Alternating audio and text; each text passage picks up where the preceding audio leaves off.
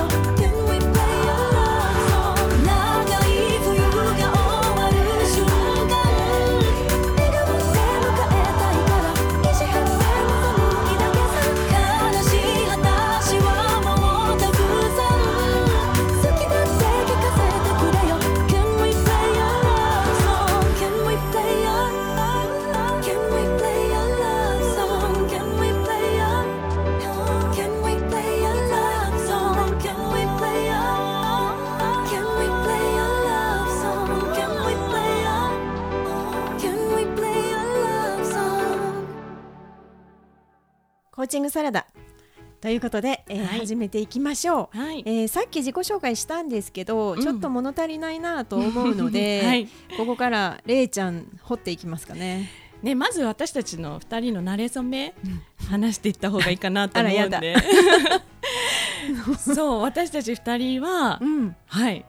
そうあれはうん、あれは。あれは2年前の春。そうでしたね。2016年の。うん、うん。そうだったね。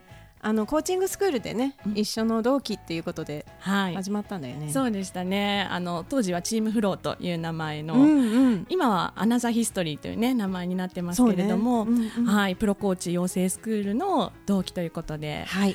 でももうあの時にかよちはもうカウンセラーをねだいぶされてて、私から見てると私はただの本当にママだったのいで、やいやいやいや。いやなんかすごい、うん、もうプロの人がうん。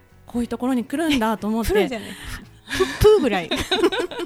そうそうそうなのでね一緒の席に座って、うんうんそうあのワークとかさせてもらったのがもう本当になんかおこがましい感じがえー私はしてたんですけど、そんな風に見てた。うん、でもねあの時、まあ、かよちはね雰囲気から私この人と仲良くなれるなと思ったんで嬉しい。そうしょっちゅうワークをね二人組に そうねそ隣同士だったよねそう隣に座ったりしてみまうんした。うん本当本当。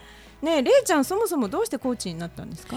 コーチに最初からなろうと思ってたわけではなく、うんうんやっぱりコーチングスクールのあの課題で100人コーチングってやりましたよね。そうそうそうあれでもう100人の女性に私は女性対象なので、うん100人の女性の、まあ、ライフストーリーというか人生の話を聞いたんですね。うんでやっぱなんかそうしたらばなんかこう話を聞くことであのその人たちが元気になっていったり、うん。目標目的がみ明確になったりとかね、うんなんか私話聞くことで人の役に立つことできるんだっていうところに、うん。なんかちょっと生きがいじゃないですけれども、うんうん。そうなんかそれをね感じてあなんかしかもそうそういえば私子供の頃から相談に乗るのとか好きだったなとか思って。ああ、なるほどなるほど。そうで。それがお仕事になったらいいななんて思い始めてから、うん。もう本当最初のきっかけは子供のねあの子供とのコミュニケーションのあの課題からだったんですよ最初コーチングスクールな学びに行ったのは。そうなので本当最初からコーチになろうプロコーチになろうって感じではなかったんですけどね。そうなのね。うんあのその冒頭に話してた駐在ママのためのって言ってたじゃない？駐在ママって絞り込んだの。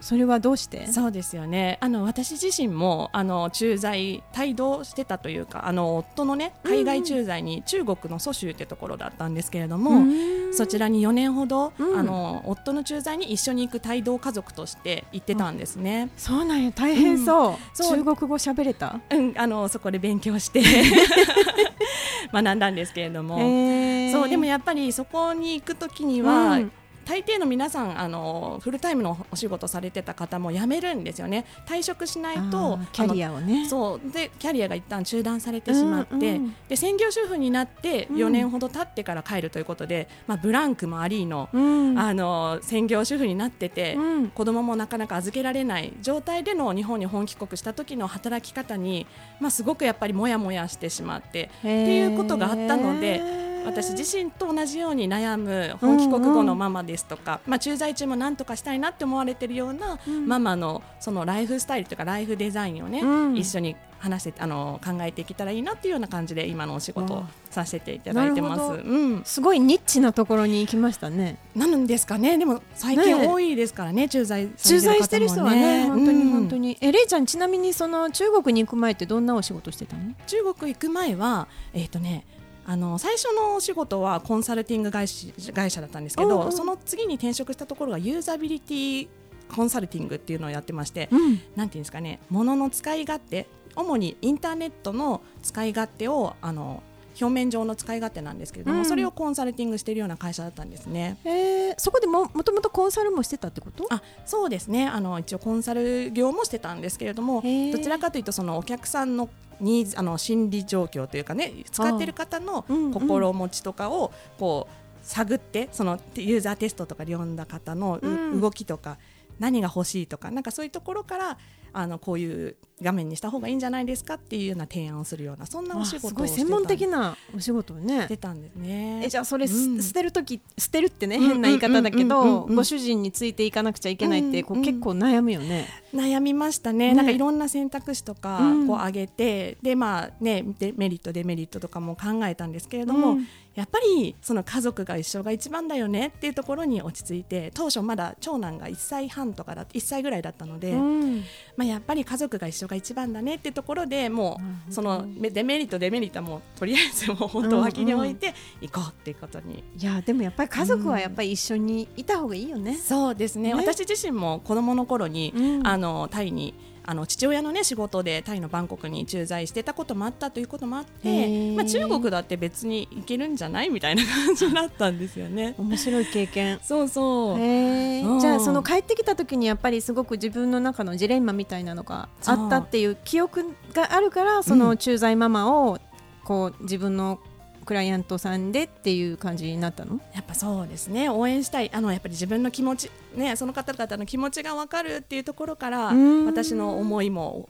強くなるみたいなね ところはありますね。経験は強いよね。ですよね。うんうんそうそうね。そうかよちは、うん。そうその時にカウンセラーだったじゃないですか。うん。ね、であの時ももうすでに相談業をされてたと思うんですけれども、ねこう今は今はどうどうなんですか？何屋さん今はね、うん。今はちょっと最初にねあの自己紹介で言いましたけど、うん。あの心と居場所とライフスタイルをサポートしていますっていう風なそう三本柱に、ね、三本柱ね。言ってるの。うん。それは何かというと、うん。心っていうものはねその、はいはいはい。あの心を整える、うん。あのコーチングを使ったりマインドフルネスを使ったりとかするんですけどあとは居場所とライフスタイルっていうことで、うん。えーっと私もともとインテリアのお仕事を遠い昔にしてたんですよ。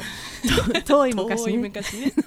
そうだからそその頃はねインテリアのその、えー、とプランとかデザインとかをするような感じでフリーでやっていたので,、うん。でそれそれをねなんか活かしたいなと思った時に、あの今でいう整理収納とかなんかそういうお仕事があって、でそのややってもらった方のお話を聞いた時にそれってコーチングとインテリアを合体させたようなお仕事だったんですよ。ああそうだったんだ。うん、それでうん面白そうと思ってうん。一回セミナーをあの聞きに行った時に、うん。いやこれってなんか私のためにあるんじゃないのぐらいのなんか衝撃だったんで、うん。あこれちょっとあの資格を取ってやってみたいなと思って、うん。うん。それであの今始めつつあるというか始めてるところです、まだ始まったばっかりなんで、ペーペーですけど、そうなんだそのその居場所とかライフスタイルとかに関してもこうアドバイスしたりこうコーチング的にアプローチをしてる。そうなんですよ。で、うん。その私がやっているのってただの整理収納って片付けましょうっていうあの何かを捨てましょうっていうよりは、うん。その大切にしているものは何かとあかー。どんな暮らしをしたいのかとか、うん。なんか目的から入るってまさにアドラーなんですよ。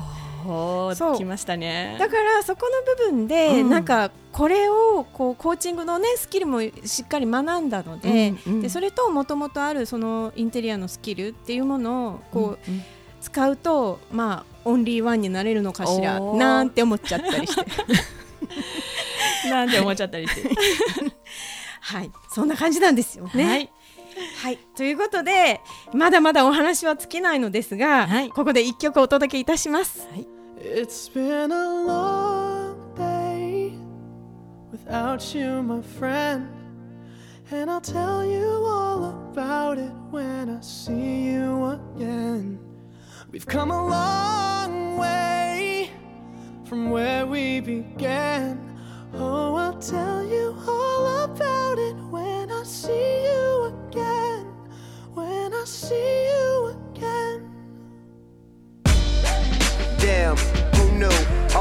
planes we flew, good things we've been through.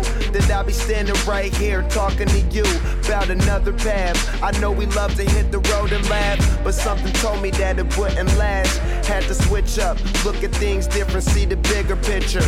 Those were the days, hard work forever pays. Now I see you in a better place. See you in a better place. Can we not talk about family when family's all that we got? Everything I went through, you were standing there by my side. And now you gon' be with me for the last ride. It's been a long day without you, my friend. And I'll tell you all about it when I see you again. see you again. We've come a long Yeah, way came a long way. from where we began. You know we started. Oh, I'll tell you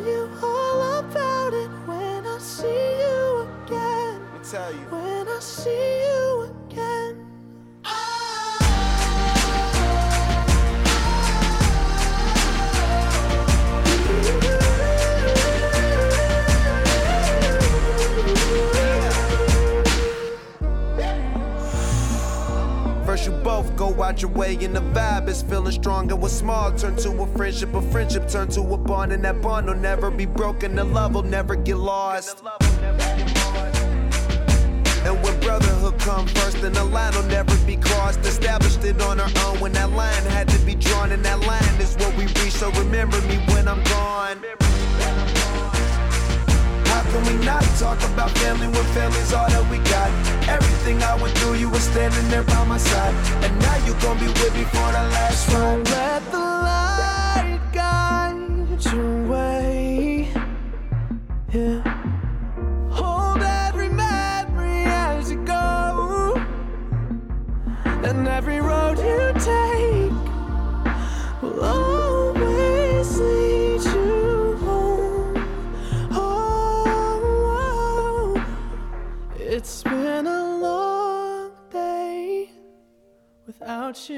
は.い、コーチングサラダ後半になりましたが、はいえっ、とコーチングサラダという名前についてちょっとお話ししたいかなとねね。なんでサラダなの？ってきっと 聞いてる方も皆さん思われますよね。ね、うん、そういろいろ案は出たのよね。ねそうなんですよ、ね。ビタミンコーチングとかねなんかねコーチング、他に何があったっけ？なんかいろんなものすっごいたくさん出したじゃんコーチングトマトとか。あったあった。そういろいろそれでそのトマト野菜ぐらいからうんうんなんかサラダに発展していったよね、そうそうそうそう。でそこにはかよちの思いが。そうなのよ、うん。聞いてください、うん。あのそうサラダっていうのって、やっぱり素材が命だなみたいなのがあって、うん。で素材をこうどこにでもある素材をこう、その人のあの味付けで、うんもうその盛り合わせるだけでサラダになるじゃないっていうねなんかそういう思いがあって、うん。でそれって国を越えて、うん。あの日本にもあるしもちろんどこの国にもサラダっていうものってあるんだろうなって思うし、で素材ね、私たちって素材そのものじゃない、うん。いろんなものを持っていてそれをどんな風に味付けしていこうみたいな、うん。そういうこうその思いがあって、うん。どんな風に味付けもできますよっていう、そういうのを伝えたいなと思って、なるほど。ね。ね確かにいろんなねこう中身があるわけですもんねサラダって。そう。ねレタスだけではなくいろんなねサラ野菜が入るからこそ美味しいわけで。うん。で、あの高級っていうものももちろんあるけれど、うんそうじゃなくて、うんもう普通の食べ物じゃないですか、うんうんうん。だからなんかそういうのを伝えたかったんですよね。なるほど。なんかそれでコーチングを表したいと。そう誰でもできますよっていうとこ。あのどうしてもコーチングっていうとプロコーチに雇われない,、はいはいはい。いや、うん。雇わないととかね、うん。なんかそういう人に頼まないとってとかって思ってる人多いかもしれないけれど、うん。あのコーチングって実はもう親か娘にとかね、うん子供にしてたりとか、うんもうもちろん学校の先生が生徒にしているのもそうだし、うん上司が部下にとか、あとはパートナー同士で、その妻から夫へとか夫から妻へっていう、そのコーチング、その前に進んでいきましょうよっていうね、その勇気づけの部分って簡単にできるじゃないですか。なるほど。なんかそのコーチングってなんぞやってね、きっと全然わかんない人とかもいると思うんですけど、えーなんかどうでしょうコーチングコーチング？コーチングってそうね、うん。えっと元々のコーチの意味ってあの、うん。皆さんご存知ですかね？あのコーチってあの四輪馬車の意味があるんですよね。あコーチ。コーチ。あーはいはいはい。でその馬車でうん。人や荷物を目的地に運ぶっていう意味から取ってコーチっていう言葉がねあのすごい昔に出来上がったみたいで。なるほど。でそれがまああのコーチング今のなんか業種として出来上がったのはアメリカみたいですけれども。アメリカから来たんですアねメリカから来ましたね、うんうんうんでそれで日本に入ってきたのってやっぱりこうスポーツとかねヘッドコーチとかちょっとどうしどうしてもトレーナーのあのイメージがね、うんうんうんあの強いですけど、うん。そのここのとこ最近になってうん。あのこの10年ぐらい10年うん20年ぐらいかうん。にあの一番最初にコーチ A っていうこう、えーその当時、うん。えーコーチ21っていうえーコーチングスクールが97年に。ああそうだったんですね。それが第1号らしいです、うんあの、うんいろんな文献によりますと。なるほど なるほど。うんうん。で今となったらすごいいっぱいコーチングスクールってありますもんね。からね。だからうん。こうそのススクールによってなんか歌ってるところは若干違うのかもわからないですけど、うん。イケイケもうイケイケどんどんなイメージもありますよね。ね。コーチング、うん。なんか行くぞーみたいな。頑張るぞーみたいな。確かに。のをうん持ってるしイメージの人も多いと思うんですけど、はい。私たちが学んだコーチングってもうちょっと違う感じでしたよね。でしたよね、まあ、アドラー心理学をベースにしてるってこともありますし、うん。うん、あと結構カウンセリングなんかもこう、ね、含めてってことありましたけれどもその結構聞かれるんですがカウンセリングとコーチングの違いってどうなんでしょうね？カウンセリングって要はなんかあのニュートラルな位置にいいるのをゼロとすると、はいそのマイナス領域と呼ばれるちょっとネガティブな、うんうんあの、うん心のトラウマとか、はいはい。なんか過去に起こった出来事とか、うん。なんかそういうものをこう心に傷を負った人がニュートラルにうん戻れるぐらい、うん。それがカウンセリングなのかなと。うんうんでそこからゼロの状態から未来うん。これから何かを希望を持ってやっていきたいなっていうその上の部分に、プラスの部分に行くのがコーチングうん。ですよね。そうですね。うんうんうん。うんだからなんかあの私たちが学んだコーチングって結局コーチングのスキルは使うけれども、マイナス領域の人も普通に扱ってたなと思うんですけどね。なるほどなるほど。そうなんですよね、もう全然カウンセリングはしませんってことはなかった全ですよね。然なかったですね。なんかうん。ね、話してるうちにこの人マイナス領域やんなんて普通に出てくる話ですもんね。でどちらかというと私がこうコーチをやっていてこういろんなクライアントさんと話してると、うん。やっぱり誰しもやっぱりこう心にね悩むことというか傷を負うこともありますし、うんうん。まあ必ずしもねこう目標設定をしてこう目標に向かっていく人だからこそ、うん。あの悩みがないなんてことは絶対にないわけで。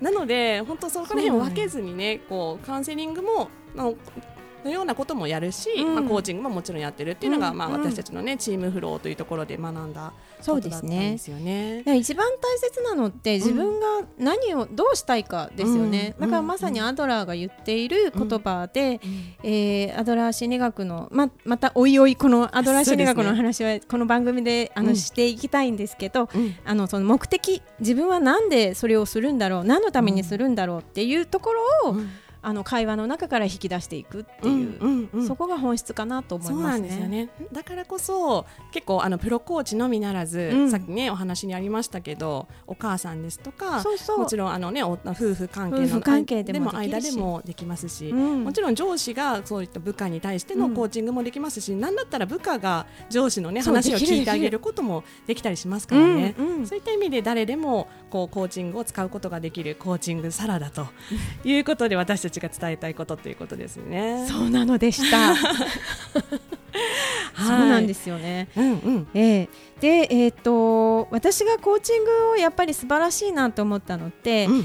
あのー原因過去のトラウマとかって確かにあって前に進めないっていうのはあるんだけれども、うんうんうんそれよりそんな人でも、あのー自分が本当にやりたいこととか、うん。本当はどうしたい、うん。反対に言うと本当はこうしたくないっていう、そのはいはいはい。はい行きたくない未来を出したとしても、やっぱり行きたい世界ってこあのセッションの中では出せますよね。うんうんあのこんな風にはなりたくないの私っていうのっうんうんうん。て誰もが持ってると思うんで、だかうんらそういう質問だけでも全然こうあの目的を引き出せる？うんうんうんだからカウンセラーの人はなんかあのマイナス領域の人は目的っていうか未来なんて見れないのよっていうそうなんですか。うんのは結構よく言われるんですよね。うんうんでそれが私の中でちょっとハテナで、うんそんなわけないよねっていうのでうん学びたいっていうのがスタートだったので、そうだったんだ。うんそっかそっか。じゃあもうまさにねコーチングでできることはいっぱいあるよっていういっぱいありますこね。となんですね。はい、うんでまだまだ続きたいところなんですけれども、はいはい、えっ、とおいおいまたまたおいおいですね。あの、はい来週再来週まだまだ続きますので、はいまた皆さんにコーチングの話をしていきたいなと思います。はい。Baby really hurt me, crying in the taxi. He don't wanna know me, says he made the big mistake of dancing in my store. Says it was poison, so I guess I'll go home into the arms of the girl that I love, the only love I haven't screwed up. She's so hard to please, but she's a forest fire. I do my best to meet her demands, play at romance. We slow dance in the living room, but all that a stranger would see is one girl swaying alone, stroking a cheek. They say, You're a little much for me. You're a liability. You're a little much for me. So they pull back, make other plans. I understand. I'm a liability.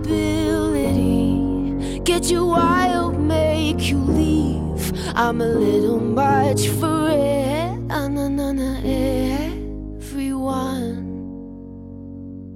The truth is, I am a toy that people enjoy till all of the tricks don't work anymore. And then they are bored of me. I know that it's exciting running through the night, but every perfect summer's eating me alive until you're gone. Better on my own, they say. You're a little much for me. You're a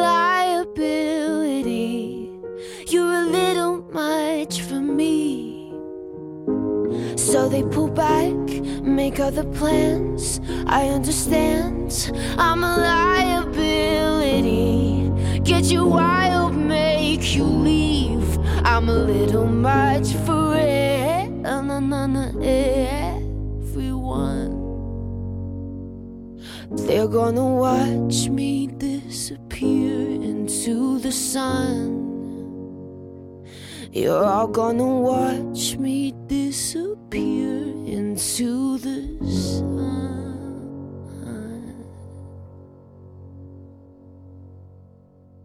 えーお届けしてまいりましたコーチングサラダですが、えーこの番組では1日に1つ私たちのおすすめをお話ししていこうということになってなりました。はということで。うん、今週は何ですか？今週はですね、うん。えー私のおすすめとして、えー嫌われる勇気。あのー。よくあるんですけど、本ではなくて私の第一の一押しはオーディオブックなんですよね。でオーディオブックで嫌われる勇気と,、うん。えー、と幸せになる勇気この2つをぜひ聞いていただきたいなと思います。うんうん。はい、はい。ということで、はい。えっ、とあもう一つ私ばっかりすいませんいえいえ。あのうんお知らせがあるんです。あお知らせ。はい、はい。えー私のセミナーなんですけれども、はい。えっ、と今日えー、とあさってですね6月3日なんですけれど、うんうん東京都内の、えー東京駅の近くで、うんアドラー心理学とマインドフルネスの、えー、と2つのセットになった美味しい、おー一度で二度美味しいセミナーを開催いたします、うんえー13時半から16時まで、うんえー料金は4000円です、うんということで、えー心センスラボまたは加藤佳代で検索していただくとその情報が出てくると思いますので、はい。ぜひお申し込みくださいはい。ぜひね、お時間ある方は行ってみていただければと思います。はいはい。ということでれいちゃん終わりましたねねえ初回ちょっと緊張しましたけれども。無事にはい、でこんな感じで、えー私たち2人から、うんえーいろんな情報を皆様にお届けしていきたいなと思いますので、はい。まだまだ慣れていくと思うので初回でしたがそうですね。温かい気持ちで、えー聞いていただければと思います。はい。ということでそれではまた来週良い週末を。